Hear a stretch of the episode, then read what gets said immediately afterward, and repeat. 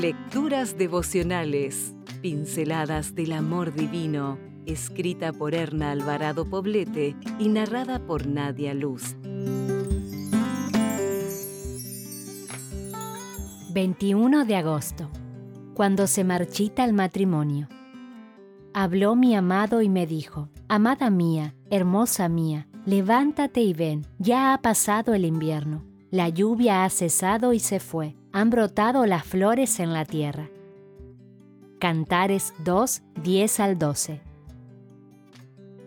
En una ocasión pasé varios días fuera de casa y coincidió que en ese tiempo no llovió nada. Las plantas del jardín se marchitaron y se doblegaron por su mismo peso. El agua abundante con que las regué al llegar y el sol fueron suficientes para reanimarlas de nuevo, regarla y permitir que reciba luz. Esa es la manera de cuidar una planta.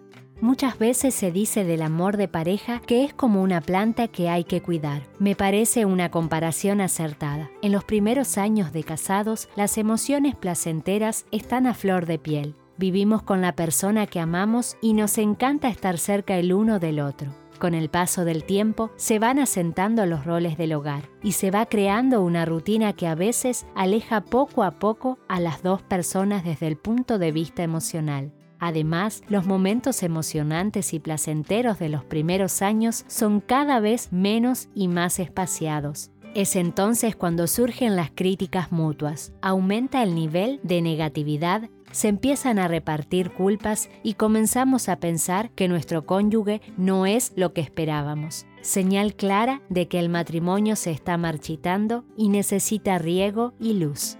¿Cómo se riega la relación de pareja? Con atenciones, pasión, entrega, respeto, bajando el nivel de expectativas, sugiriendo en lugar de dando órdenes y con mucho, mucho sacrificio. Y todo esto por ambas partes. Las atenciones del noviazgo pueden ser ahora más abiertas y placenteras. La pasión y la atracción física pueden ser expresadas ahora más intensamente, pues los cónyuges tienen un sentido de pertenencia mutua sin límites, otorgado por Dios al momento de la ceremonia matrimonial. La admiración y el reconocimiento del otro también riegan el amor mantener una actitud positiva cuando llegan los desacuerdos, pasar por alto las equivocaciones y ofrecer y dar perdón son el riego perfecto para que florezcan los mejores sentimientos, las emociones más gratificantes y el deseo de ser feliz y de hacer feliz al otro. Hemos hablado hasta aquí del riego de la planta del amor. ¿Y la luz? La luz es Dios acude a Él en oración y súplica que te dé de los mejores rayos del sol de justicia, para que tú y tu esposo vuelvan a florecer en amor. Si desea obtener más materiales como este, ingrese a editorialaces.com.